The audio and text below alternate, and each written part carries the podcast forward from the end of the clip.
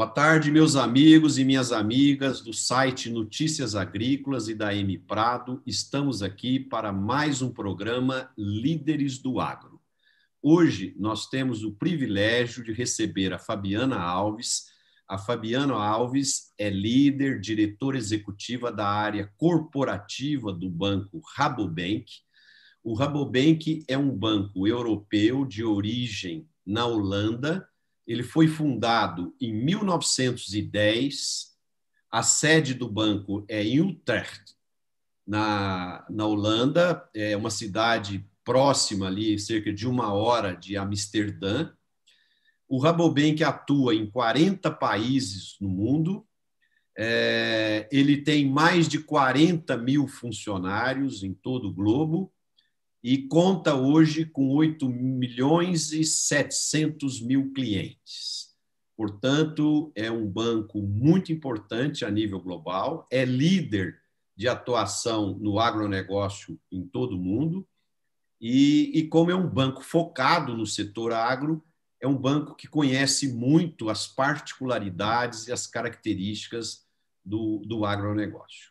E então para nós é um prazer te receber aqui, Fabiana. Seja bem-vinda. Você que é mineira, lá de Horizonte, engenheira agrônoma. Então, muito feliz de te receber aqui hoje. Boa tarde a todos. Muito obrigada pelo convite, Marcelo. É uma honra estar aqui com você, que é uma referência no agro desse país. Ah, e como Rabobank, nós temos muito respeito aí pela, pela Prado, pelo trabalho e pela contribuição que a Prado tem feito na profissionalização do, do agro brasileiro. Muito obrigada. Muito obrigado, Fabiana. Para nós, é, como eu disse, é um prazer é, ter você aqui conosco. Eu queria começar, Fabiana, como o nosso público é bem diverso, nós temos público de cooperativas, são agricultores, são distribuidores de insumos, profissionais liberais, agrônomos, técnicos. Então, nós temos gente de toda a cadeia produtiva. É claro que a grande maioria conhece muito bem o Rabobank, mas eu queria que rapidamente você compartilhasse um pouquinho a história do Rabobank no mundo e no Brasil para que todos conheçam melhor sua instituição e a gente possa dar sequência ao nosso bate-papo. Claro. Bom, o Rabobank é um banco uh, holandês, né? uma cooperativa na Holanda, uh, fundada pela união de duas cooperativas de produtores rurais há mais de 100 anos atrás. Então, uh, por conta disso, é, nós eu acho que somos o banco que mais genuinamente pode dizer que temos o DNA agro. Né? Nossos, nós não temos dono, não somos listados, somos uma cooperativa com membros, e esses membros são é, os proprietários, no fim do dia, do Rabobank, né? os produtores holandeses. Ah, de maneira que é, o agro é a nossa essência, definitivamente.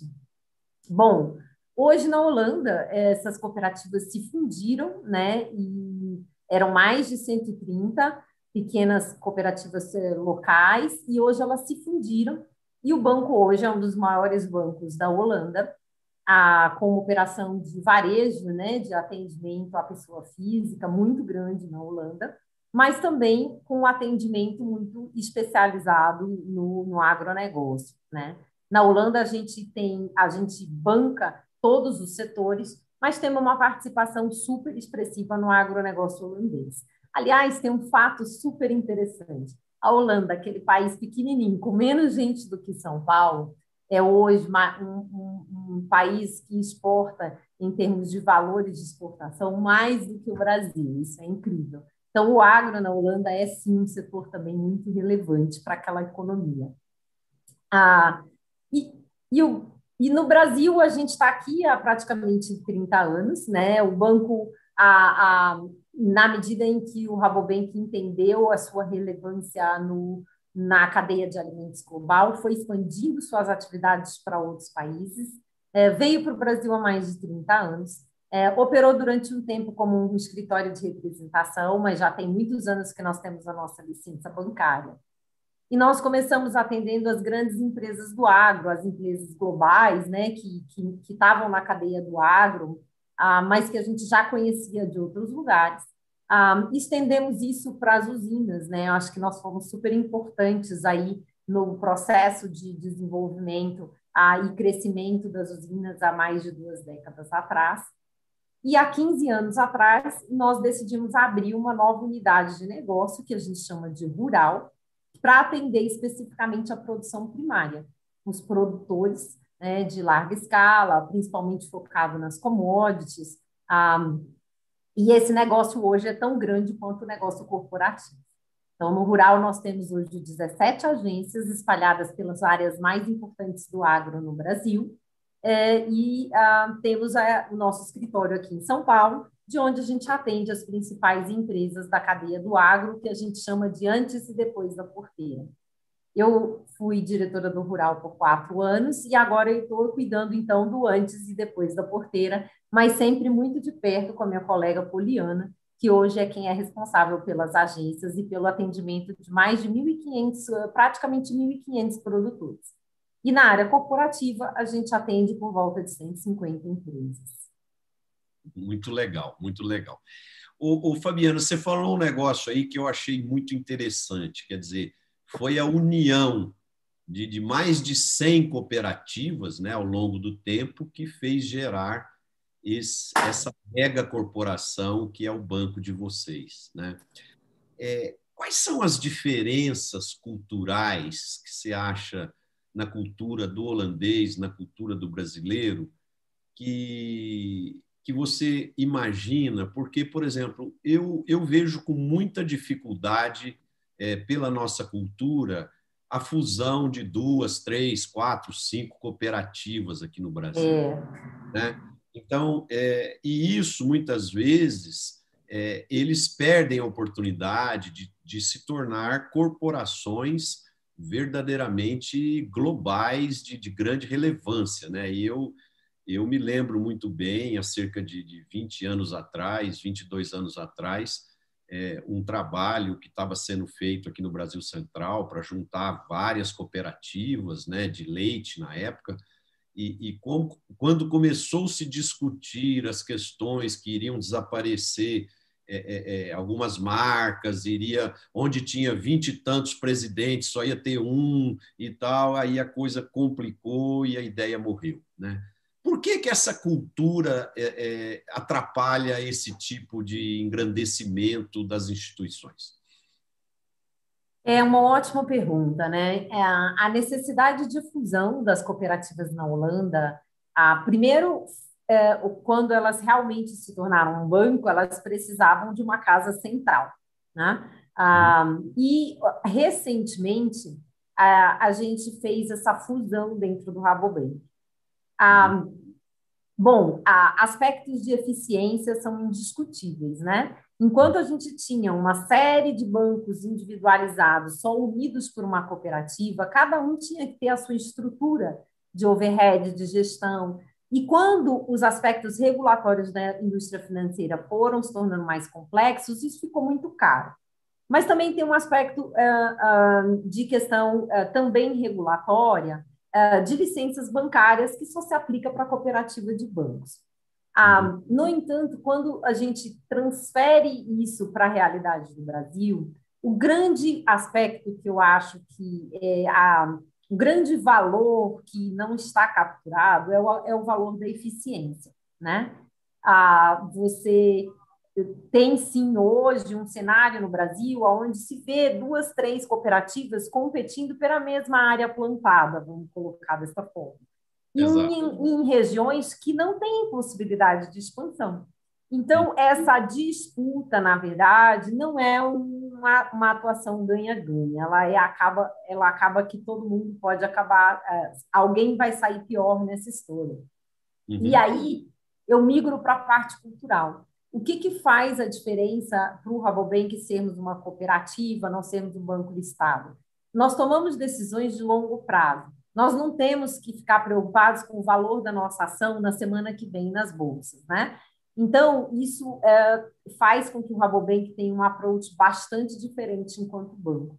Além disso, a gente se, é, a gente se compromete com uma missão muito mais ampla do que ser um banco, que é o Growing a Better World Together, ou seja, crescer um mundo melhor juntos. E o Rabobank entende que, pela sua relevância e pela sua expertise, hoje a gente tem um papel estratégico na cadeia de alimentos global. Né? A gente estima ah, que ah, em torno de 40% de toda a cadeia global de alimentos no mundo, de uma forma ou de outra, esteja relacionada com o Rabobank. Ah, então, ah, em termos de valores e de cultura, isso é muito forte para a gente. O cooperativismo, embora, por exemplo, no Brasil a gente não é uma cooperativa, não somos uma cooperativa, mas a gente atua sobre os valores cooperativos, o que significa que a gente tem uma visão muito clara sobre a nossa responsabilidade social, ambiental, sobre a responsabilidade em termos de, de sustentabilidade da, da cadeia do agro como um todo. E para as cooperativas brasileiras, eu também acho que tem espaço para parcerias que, que poderiam trazer mais eficiência, que poderiam facilitar é, a, a investimentos na digitalização, daqui a pouco no blockchain, na rastreabilidade dos seus produtos, que muitas vezes são, são investimentos grandes e que, divididos numa base maior, ficam mais viáveis, né? Sem falar no aspecto da profissionalização. Então, a, a gente sabe das questões culturais do Brasil e da dificuldade em relação a isso. Já tivemos a chance de conversar com algumas cooperativas a respeito disso. A gente sabe que tem é, paradigmas e tem questões a serem superadas, mas no longo prazo a gente acredita que algum tipo de parceria, mesmo que não seja uma fusão, é, deveria ser feita especialmente é, é para ganho de eficiência e garantia de competitividade. O, o Fabiano, você estava falando aí, eu estava refletindo. É, nas cooperativas de crédito na área financeira, nós temos o próprio modelo do Banco Central, né, vamos dizer assim, de uma certa forma, ele criou é, situações que facilitou a aglutinação das diferentes cooperativas né, regionais, locais, nos sistemas aí Cicobi, Sicredi, e que, de uma certa forma, um, é um grande exemplo de sinergia. Né? Agora, já nas cooperativas agropecuárias, é, é, esse modelo sinérgico, essa intercooperação tem um espaço é, muito importante é, a, a, ser conquistado. Né? Mas eu acho que esse é um tema legal. Nos eventos que a gente participa aí com as cooperativas, a gente sente que os líderes estão preocupados com isso estão buscando saídas e alternativas para encontrar esses caminhos. Né? Agora, eu queria voltar um pouquinho mais só numa questão ligada à cultura.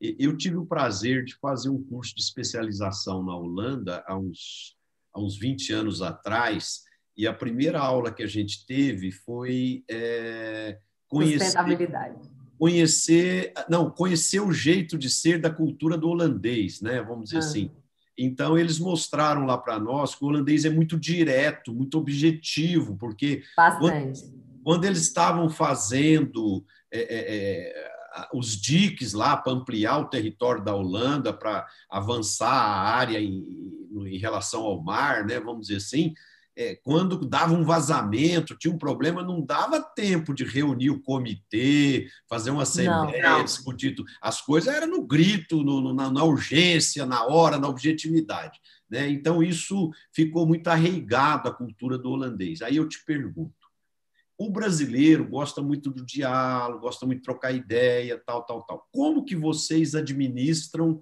essas diferenças culturais do holandês ser muito objetivo versus o hum. brasileiro ser muito do diálogo, da conversa. Uhum. Tal. Como, como, como harmonizar isso aí, Fabiana?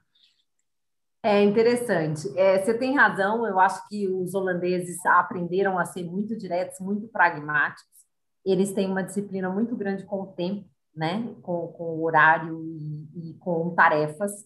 Ah, ah, e, de fato, eles têm uma consciência muito grande sobre como isso difere de outras culturas.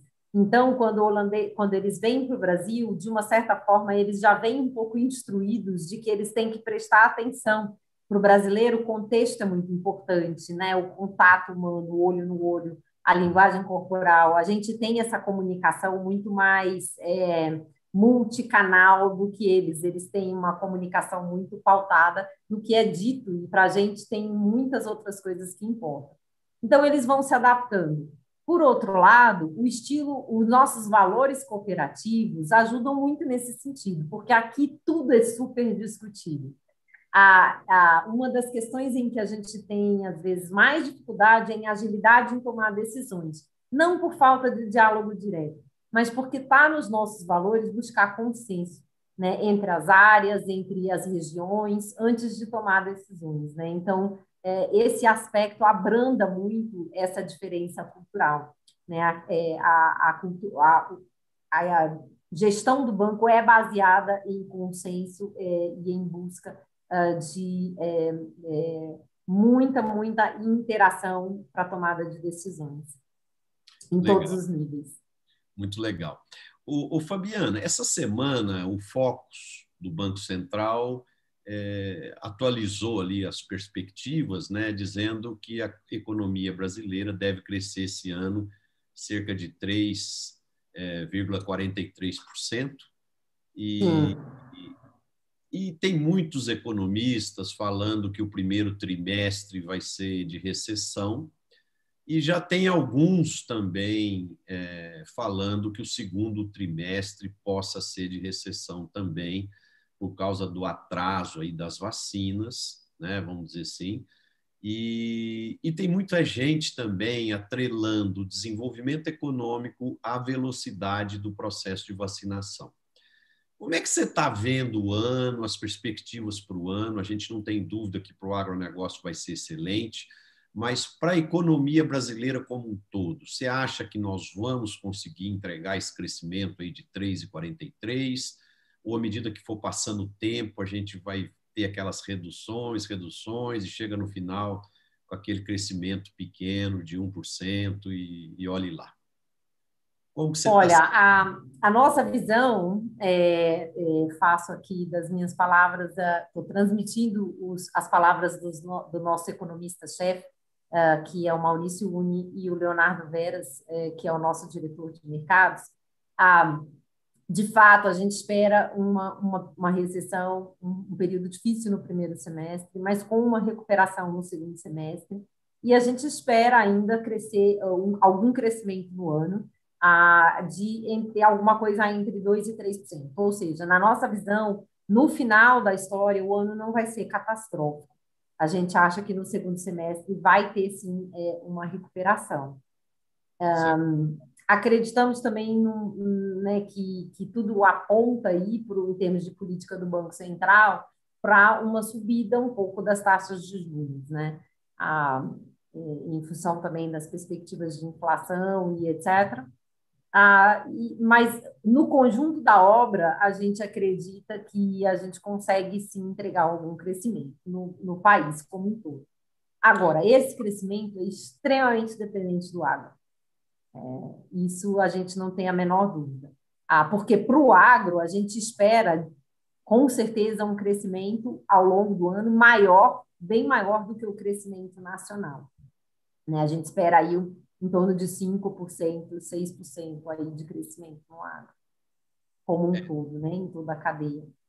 Exato. As perspectivas para o agro são muito positivas, né? Quando a gente olha o, o, o, valor da produção agropecuária, o valor bruto da produção agropecuária, né, já está sendo estimado aí em, em, um trilhão de reais, é. né, assim, um crescimento muito vigoroso aí ao redor de, de, de 12% só na, só na dentro da porteira, né? Então, só dentro da porteira, é, é. Exatamente. Então é, é, é muito forte isso e é. E, então, essa dependência do agro do Brasil é muito forte. É, isso, por um lado, é bom, né, que deixa o setor fortalecido, mas, por outro lado, dá uma responsabilidade é, muito pesada para um único segmento, né, vamos dizer assim. Eu acho que é importante que o país possa é, encontrar seus caminhos em outros segmentos também, né, para que é. a gente possa ter uma economia cada vez mais forte em todas as áreas, né, Fabiana? Com certeza. Se, se é, quando a gente avalia, né, em termos de ganho de eficiência, nas últimas décadas, o único setor no Brasil que de fato ganhou eficiência e, e, e cresceu é, em valores reais foi o agro. A gente sabe que a indústria de serviço ali nos nossos anos de ouro, né, no nosso boom econômico a, aí é, é, do ano 2000, né, dos anos em, em, torno de 2008, ah, houve um boom da, do segmento de serviço, mas ele foi muito mais em termos de aumento da demanda do que ganho de eficiência é, de fato. Então, o, o agro é um setor que tem um crescimento estável ao longo de todos esses últimos 30 anos, com um ganho de eficiência incontestável. É, eu costumo dizer que se a gente tivesse pelo menos mais um setor no Brasil que conseguisse repetir essa história do agro, o país estaria realmente é, em outro patamar. Né? Ah, infelizmente, a gente não pode dizer que a nossa indústria acompanha as mesmas estatísticas, a gente sabe que não é o caso. É verdade. E um dos fatores aí também que tem, além, evidentemente, da, da, da competência dos empresários do agro, que é muito grande né, nessa evolução, esses ganhos de produtividade, o câmbio é, é, com o real desvalorizado frente ao dólar né, tem, de uma certa forma, contribuído para a gente elevar nossas exportações. Né? O ano passado tivemos aí 87,8 bilhões de superávit só no agro, então isso tem sido importante. Como você está vendo o dólar para esse ano? O, o Focus fala que vai ser 5, né? mas hoje nós estamos em mais do que 5,40. Quanto mais fala-se aí nesses, nessas ajudas do governo, no auxílio emergencial, tal, aí eles ficam preocupados com o teto dos gastos do governo, aí gera instabilidade. Por outro lado, os economistas lá fora falam que o, que o governo americano está emitindo muita moeda e, e, que o dólar pode desvalorizar muito. Como, como que é a sua sensação aí do dólar para esse ano? A nossa expectativa é de que haja até o final do ano um, um recuo do dólar. A gente também fala aí em 5, não 5 cravado, mas alguma coisa entre 5 e 5,1 é a nossa melhor estimativa ah, ainda ah, nesse ponto. Agora, esse país é uma caixinha de surpresas, né? A gente nunca pode é, a, escrever na pedra esse tipo de coisa, porque a gente sabe que não só a economia global, as emissões americanas, mas mesmo aqui internamente, às vezes a gente pode ter turbulências internas que, que mudem essa perspectiva, né? E, Mas e... a gente espera que continue 5, ainda é um dólar extremamente forte e ainda bastante favorável para o agro. Né? Uhum, com certeza, com certeza.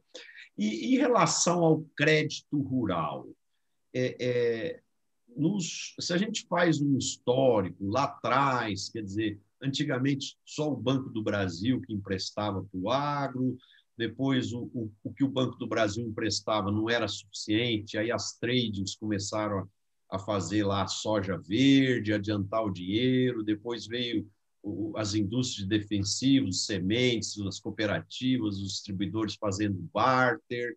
Hoje nós temos aí o, o Cicobi, o Cicred financiando também a, a, a, agricultura, nós temos startups aí é, também querendo financiar a agricultura. Como você está vendo essa evolução do crédito rural e do seguro rural? Olha, de fato, esses são os fatos, essa, o seu relato né, é a nossa história. Ah, o que significa para bancos que a gente passou a ter bem mais, bem mais concorrência a diversas, a, a, de diversas naturezas, o que é bom, concorrência sempre é bom. Ah, mas existe hoje uma diferença grande, né? Quer dizer, antigamente, nem são há tantos anos atrás, mas a gente fala antigamente. Quando a taxa de juros estava acima de dois dígitos, ah, ah, para todas essas, essas instituições, esses players da cadeia, a financiar era um centro de resultado. Porque, obviamente, existia aí uma arbitragem entre o custo de captação e a receita que eles conseguiam fazer, é, repassando que não era um repasse, era um repasse com um adicional, esses juros para poder fazer os financiamentos é, aos produtores.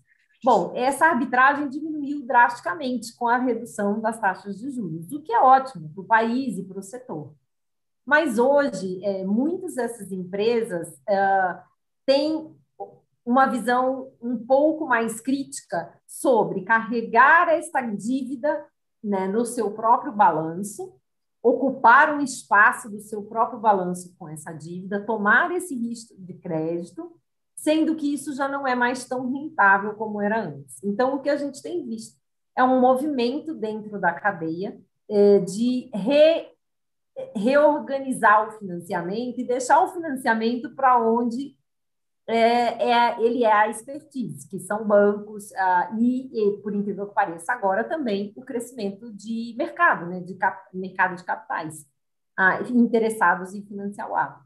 Então, existe um pouco uma mudança nesse cenário, nesse sentido.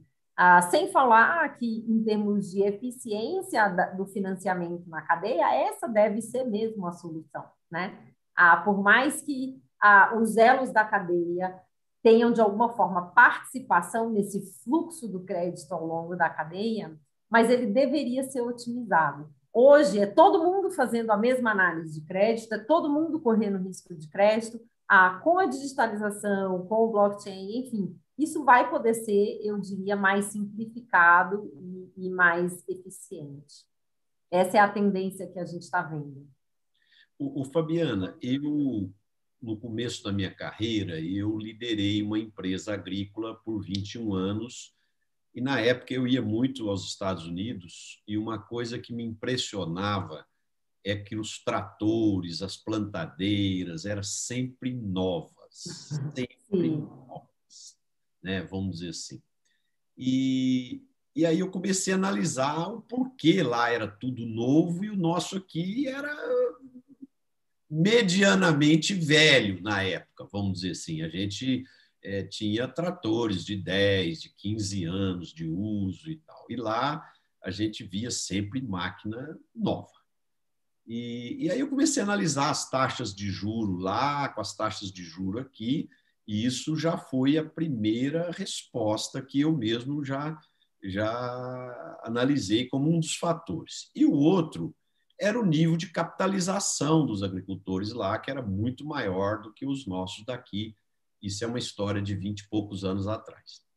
Quando a gente chega ao presente de hoje, é, com o desenvolvimento da competência dos agricultores, da capitalização da agricultura, das taxas de juros do Brasil hoje ser muito próximas às taxas de juros americanas, você acredita que daqui para frente nós vamos vivenciar também esse momento onde é, grande parte dos agricultores vão estar sempre com máquinas implementos novos por ter essas facilidades? Rezamos para que sim, né? E torcemos para que sim. Ah, tem alguns aspectos que a gente precisa melhorar para que isso aconteça. Né? A, o agricultor brasileiro é, tem hoje um incentivo complicado, é, que é a operar sobre o regime de caixa, né?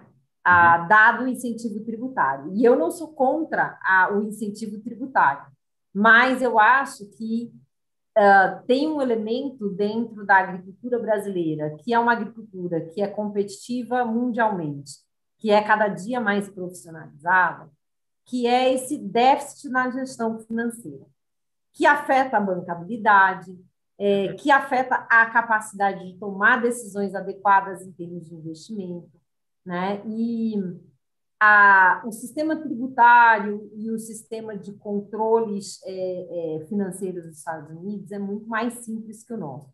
Até porque aqui, com a história da gente fazer duas safras, a nossa vida, três safras, em alguns casos, quando tem integrações, quatro, né? A, a nossa vida financeira fica um pouco mais complicada, porque o dinheiro que está no banco não representa o resultado da atividade. Né? Foi-se o tempo que o gaúcho recebia, plantava a soja, colhia, recebia, pagava as contas e o que sobrou no banco é o resultado da atividade. Isso não tem mais. Dentro do caixa de cada produtor, você tem às vezes três safras acontecendo. Você tem a safra corrente, com o capital de giro que está sendo empregado ali, você tem já adiantamento de compra da próxima safra, você tem recebimento da venda da produção da safra anterior, e, portanto, o regime de caixa é, ele não é mais satisfatório, ele não mais atende ao nível de gestão que o produtor brasileiro precisa ter, pela sofisticação operacional, pela, pela possibilidade de fazer mais do que duas safras, mais do que duas culturas, enfim, de atuar em diferentes, diferentes regiões para diluir o risco climático. Ah, isso tudo precisa ser acompanhado de uma certa sofisticação na gestão financeira que é o que abre espaço para que se faça investimentos adequados sem se correr o risco de uma alavancagem inadequada. Né?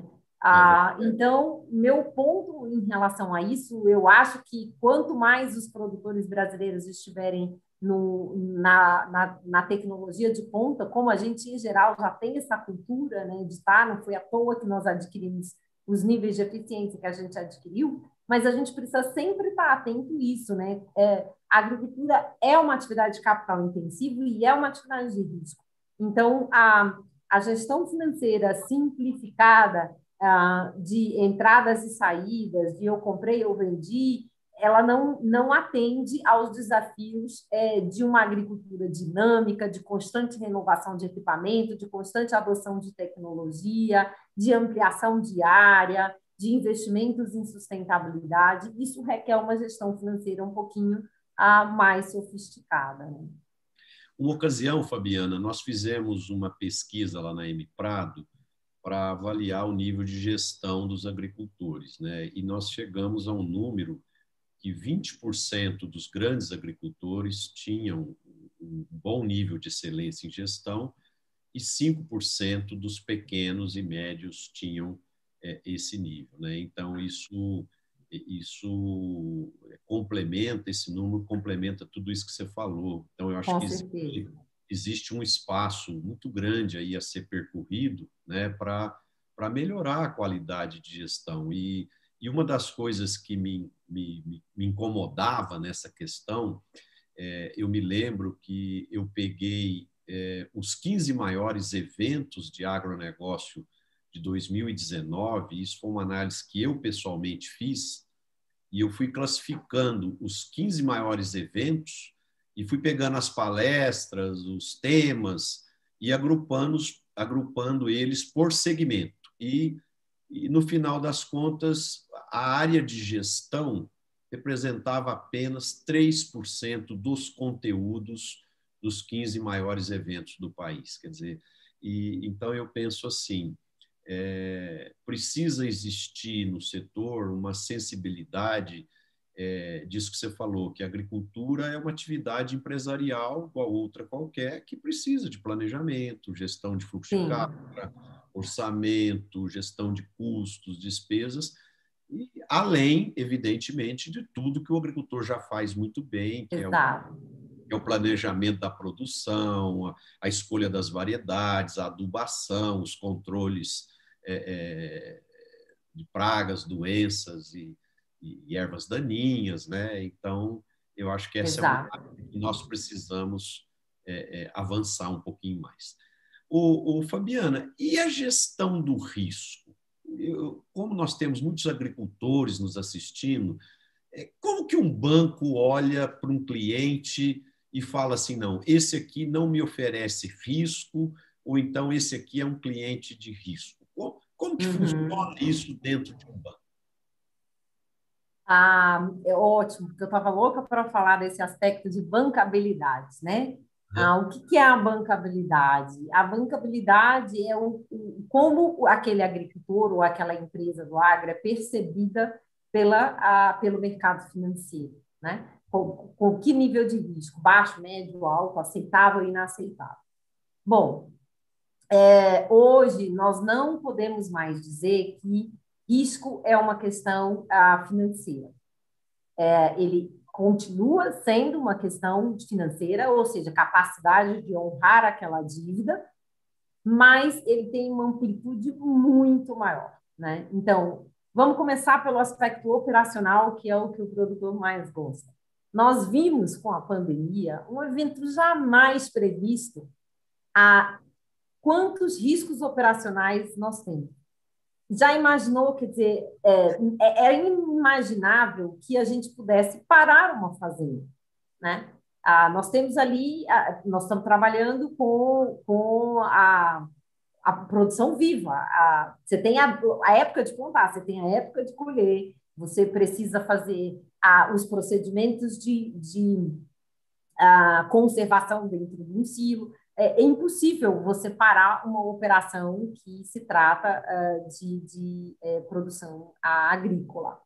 O que significa que a gente precisou ter aí uma gestão de riscos operacionais tremenda para lidar com a pandemia, né? Então esse é só um exemplo. Então os riscos operacionais eles vão passar pela idade média do maquinário, pela qualidade da gestão a, a de planejamento de produção agrícola, a, pelas é, diversificação regional, pelo risco climático, tudo isso é avaliado. Mas, é, um, desde que o Rabobank chegou no Brasil, nós fomos os primeiros chatos a falar sobre as questões de sustentabilidade. Nós fomos os primeiros que lançamos guias para que os produtores fizessem a adequação aos padrões de sustentabilidade é, ambiental, socioambiental é, que o banco tinha. Hoje, esses padrões se tornaram universais mas nós eh, começamos isso uh, aqui no rural há 15 anos atrás, né?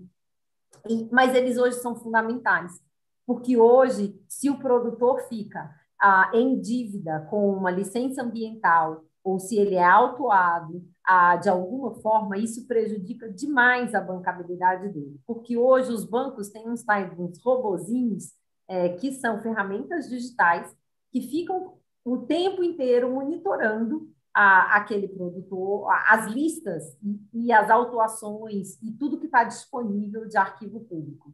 E existe uma determinação explícita, por exemplo, do Banco Central, e pra, principalmente quando se trata de recursos sobre, de recursos controlados, né, de que esse tipo de evento ah, imediatamente deveria ser refletido em suspensão do crédito. Então, esse é um risco a, a, que certamente é, hoje é super monitorado pelos bancos. Ah, claro que hoje em dia, já com muita tecnologia, já se faz monitoramento por satélite, já se fala aí de uma tecnologia muito mais sofisticada para esse monitoramento do que só o que é arquivo público. Ah, mas os riscos socioambientais, hoje em dia, são fundamentais. Ah, outro risco que cresceu absurdamente nos últimos tempos é, é, são os riscos de compliance. Né? Todas as, a pressão de compliance no mundo financeiro ah, ah, e, e, no, e, nas indústrias de uma forma geral, em relação à prevenção de lavagem de dinheiro, a respeito às sanções, é, a questões de, de, de envolvimento com verbas públicas e etc., tudo isso hoje é extremamente monitorado. Então, a porta de entrada de um cliente hoje no banco não é mais a área comercial apresentando os números e a, a situação financeira daquele cliente. Ele entra três portas para trás. Ele entra primeiro no crivo de compliance, depois e de socioambiental, e depois aí é que ele chega no risco de crédito em si, que é onde vai se avaliar todos esses aspectos, mais os aspectos financeiros. É, e, e, enfim, é, o risco hoje é visto realmente de uma forma muito, muito ampla. O, o Fabiano, você estava falando de sustentabilidade, eu estava lendo na mídia hoje, é, o chanceler americano conversou por várias vezes essa semana, e acho que a semana passada, com o nosso chanceler, com o nosso ministro do Meio Ambiente, e, e parece que está existindo uma aproximação muito positiva do governo americano com o governo brasileiro, inclusive o presidente Biden é, convidando o presidente Bolsonaro para estar com ele num, importante evento aí que vai ter agora em março sobre meio ambiente, né, vamos dizer assim. E isso é muito positivo para que aqueles problemas do passado entre os dois governos sejam superados, né, vamos dizer assim, e que o Brasil possa sim caminhar para esse processo de sustentabilidade, principalmente na Amazônia, né, para virarmos essa página, porque isso está segurando lá a, própria França tem, tem sido um empecilho lá para acelerar e finalizar o processo da, da, da integração Mercosul-União Europeia. Né? Como é que você está vendo todo esse contexto? Pois é, é, eu falava né, dessas questões da bancabilidade, do risco reputacional hoje que um produtor tem que administrar, né, da sua reputação é, dentro desses aspectos, e o mesmo vale para os bancos, né? Os bancos hoje é, realmente não querem estar associados com nada que é, possa ser detrimental à sua, à sua reputação, e vale para o país, né, Marcelo? A, de fato, a, nós, enquanto um país que, que vislumbra aumentar a sua contribuição para a cadeia de alimentos global, que somos economicamente extremamente dependentes das nossas exportações né, e da nossa produção agrícola, é, nós precisamos estar muito atentos à nossa reputação, né, à nossa licença de ser o celeiro do mundo. Essa não é uma licença é, a, é gratuita nem eterna. A gente tem que ouvir o que o mundo que compra o nosso alimento está demandando de nós. A gente não pode simplesmente ignorar. Né? Então, eu acho que nós estamos com a nossa reputação abalada nesse momento, é, por todas as razões que eu não, não preciso comentar em relação a, a como a gente se posicionou em relação a algumas questões ambientais o que é injusto, de uma certa forma, porque eu sei que muitos dos fatos que geram alarde no mundo, eles não são baseados na realidade e eles são conectados com o agro quando eles deveriam estar sendo conectados com ações criminais e ilegais. Ah, eu super ah, concordo com isso. Mas o fato é, é que é, nós falamos muito pouco até aqui ah, sobre o quanto nós já implementamos de uma agricultura sustentável, o, o, o quão moderno nós tem, no, nossa legislação já é, né? o quanto que o produtor já contribui para a preservação das áreas ah, de vegetação nativa do país. Tudo isso é muito pouco, era muito pouco conhecido. Né? as grandes comunicações que nós fizemos recentemente soaram muito estranho para o mundo, né? Porque o mundo estava estava cres, nós crescemos com o mundo tendo uma outra percepção de que a gente estava plantando soja na Amazônia, o que a gente sabe que não é verdade. Ah, mas ah, não se pode negar os fatos. O fato é que hoje a gente tem que fazer um trabalho de recuperação dessa reputação. E é um trabalho que é uma responsabilidade da cadeia inteira, é, de todas as instituições que estão envolvidas com a área não é só do produtor é, e não é só do governo, né? são de todas as instituições que estão envolvidas com a água. Porque se nós estamos focados no mercado global, nós temos que ouvir o que o mercado global está nos dizendo. Né? Então, nós precisamos ter mecanismos é, de limpar essa história, né? de, de dar transparência, a rastreabilidade, transparência à nossa regulamentação, rastreabilidade ao nosso produto, para que dê conforto que o nosso, que o nosso cliente global quer, que é saber que o nosso produto não está vindo de um, uma destruição uh, das áreas, uh, principalmente na Amazônia, no Brasil.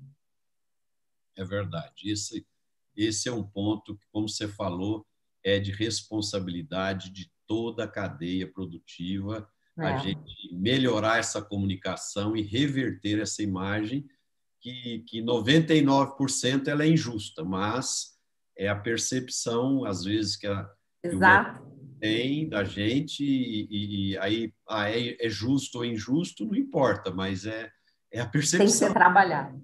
Tem que ser trabalhado. O, o Fabiana, a China fechou é, 2020 comprando 68 bilhões de dólares de produtos do agronegócio brasileiro, representando aí é 32% de tudo que o Brasil exportou. Essa concentração na China, é, essa, é, essa parceria forte com a China, é, como que o Brasil precisa é, é, é, caminhar isso para fortalecer isso ainda mais e ao mesmo tempo como que o Brasil precisa agir para diversificar também, abrir outros mercados Nós sabemos que temos mais de 200 países aí no mundo e como ampliar mais esse leque para diversificar também essa essa pulverização aí das nossas exportações do agro. Sim. Bom, a é, primeira a primeira primeiro aspecto é o que a gente acabou de falar, né? Nós precisamos garantir uma uma reputação incontestável, né? Para a nossa agricultura e para os nossos produtos.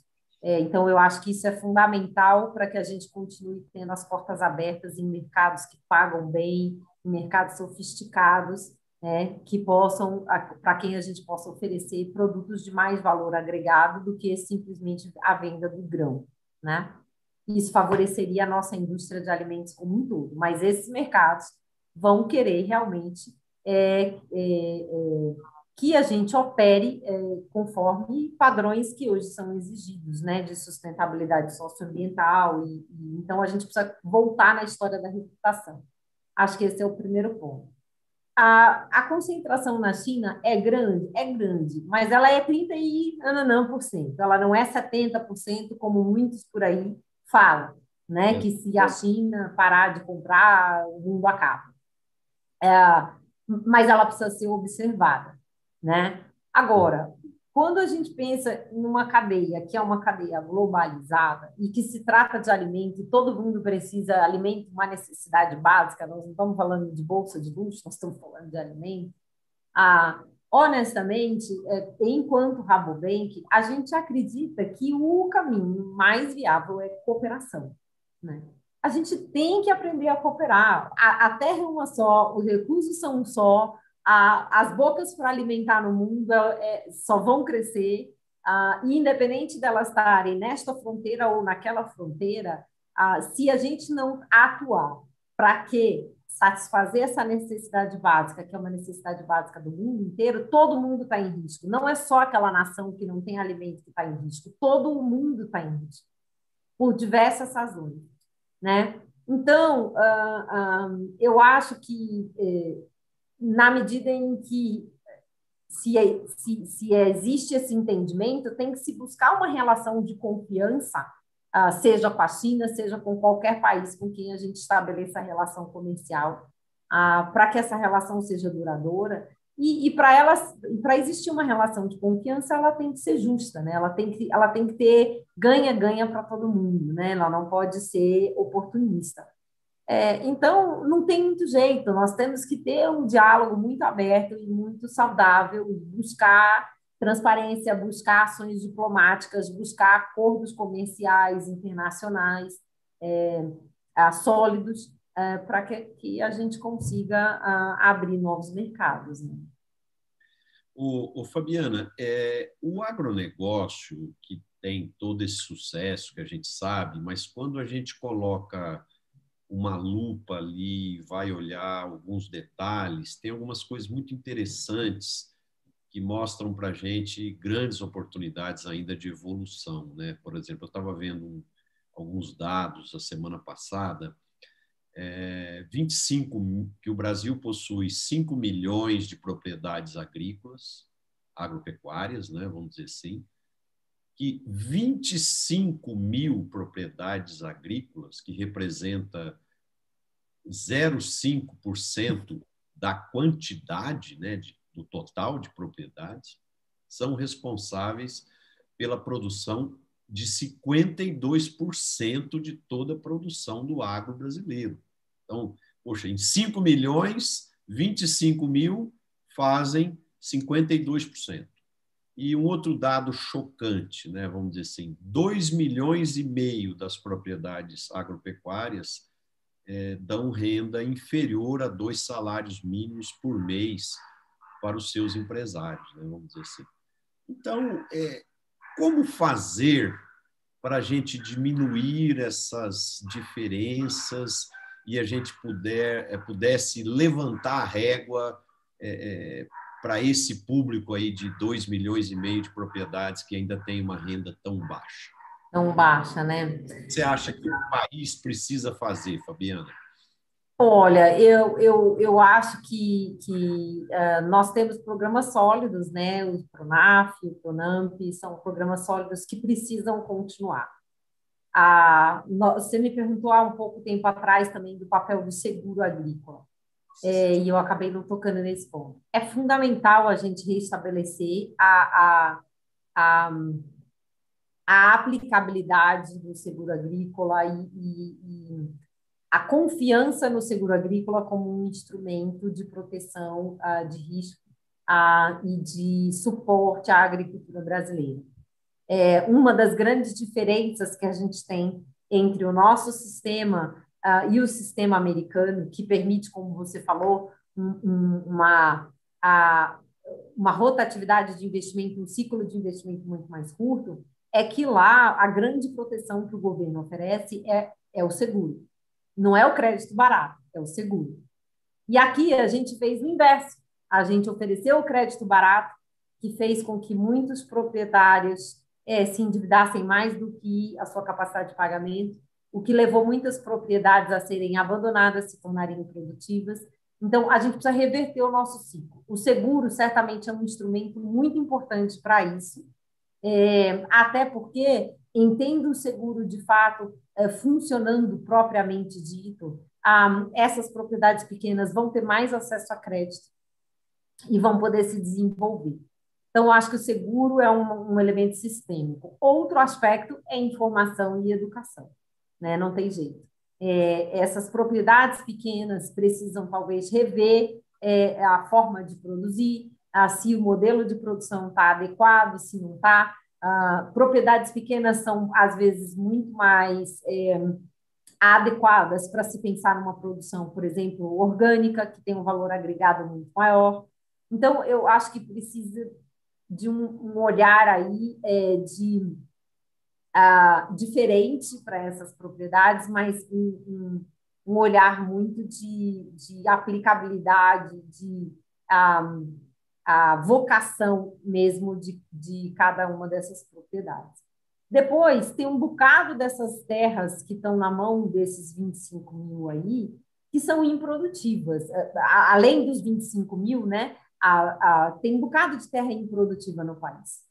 A, nas nossas estimativas, a gente facilmente conseguiria praticamente dobrar a produção brasileira sem abrir área nova, só recuperando produtividade, fazendo investimentos para aumentar a produtividade das áreas agrícolas já existentes. Isso inclui, é, por exemplo, também pequenos e médios produtores, né? Então, assim, eu acho que tem um, um, um aspecto que não dá mais para a gente tratar o agro brasileiro como um só. Não é o agro brasileiro. O agro brasileiro tem muitas facetas e a necessidade desses pequenos produtores é, com, com, com renda sub, subestimada um, naquelas propriedades são muito diferentes do agro de larga escala. Né? E, e, isso precisa ser diferenciado e precisam ter políticas adequadas para cada um desses, é, desses segmentos do, do nosso agro. Mas certamente seguro é algo universal que a gente precisa e um foco grande na avaliação da vocação e da educação, da disseminação de informação, né? A nossa antiga Emater, uh, a, é, que hoje é, já teve seus anos de ouro, né? isso precisa voltar à tona, seja talvez num formato diferente, mas o pequeno agricultor precisa ter acesso à tecnologia né? para otimizar o valor aí da sua terra. O, o Fabiana, e como que você está vendo essa evolução da digitalização na agricultura brasileira? Nós temos ainda um grande gargalo, que é o índice de conectividade à internet aí ao redor de 23%, né? E nós temos todas as tecnologias aí chegando, que impulsiona a produtividade, que melhora a qualidade de gestão, e, e o agricultor anda muito é, interessado, aberto a essas questões. E, então, como você está sentindo essa evolução e como que a digitalização vai ajudar o agricultor brasileiro a ficar ainda mais competitivo? Pois é, é, hoje o que a gente percebe é, um, é uma, tem, uma tempestade, né, uma enxurrada de, de ofertas. para o agricultor, né? De serviços. Há vários tipos e modelos de serviços, serviços é, super especializados, por exemplo, digitalização para resolver o problema de aplicação a, de controle de pragas, e serviços mais amplos, que vão até, inclusive, na, na a, a, atingem até, por exemplo, a gestão, né? a, a possibilidade do, do agricultor usar a digitalização e ter uma assistência de gestão mais profissionalizada, uh, que ele não poderia ter é, por questões de custo, mas com a digitalização ele consegue ter essa assistência é, de gestão financeira, por exemplo, inclusive, conforme a gente já falou que é tão ah, necessário. Tem empresas muito boas aí é, oferecendo já esse tipo de serviço. É, eu acho que hoje o dilema do agricultor é por onde eu começo, né? Porque são tantas as possibilidades é, e são tantas ofertas, é por onde eu começo.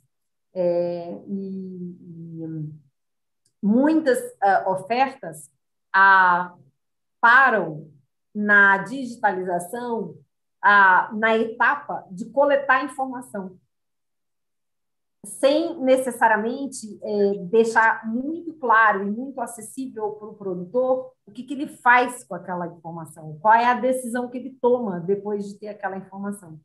Então, precisa ter cuidado nisso, porque senão você fica com um banco de dados e não faz nada com ele, né, nessa questão da digitalização. Então, é. eu acho que tem que se avaliar muito bem o que, que te traz retorno é, no curto, no médio e no longo prazo e dividir a sua atenção e o seu, a sua capacidade de investir, de absorver essa tecnologia em algumas coisas, é, é, muito, muito importante focar no curto prazo, porque o curto prazo traz o dinheiro mais rápido. Mas alguns investimentos vão ir trazendo resultado a, mais ao longo prazo. Então, é, precisa, de novo, de análise de gestão em cima de tantas ofertas que, que, que o agricultor tem. Mas é um caminho sem volta, né? Isso sem dúvidas. Eu, eu concordo plenamente com você. É, uma ocasião eu ouvi um agricultor dizer o seguinte: eu antes da digitalização eu não tinha praticamente informação nenhuma. É, agora eu tenho tanta informação e elas não são integradas que é tanto dado, é tanta coisa que eu estou para te dizer que eu estou mais confuso agora antes, porque antes eu não tinha informação, então... Não tinha mesmo, né? Então tinha que ser na intuição. Estava resolvido, né? Agora com tanto dado, tanta informação, é. então às vezes eu fico confuso, né? E, e aqui eu acho que tem um aprendizado muito interessante, né? De, de uma empresa de tecnologia da informação aí, que é a Apple, né? E, e uma das razões de sucesso da Apple é a capacidade que ela teve de criar a interação com o usuário de forma simples, né? Vamos dizer assim. É.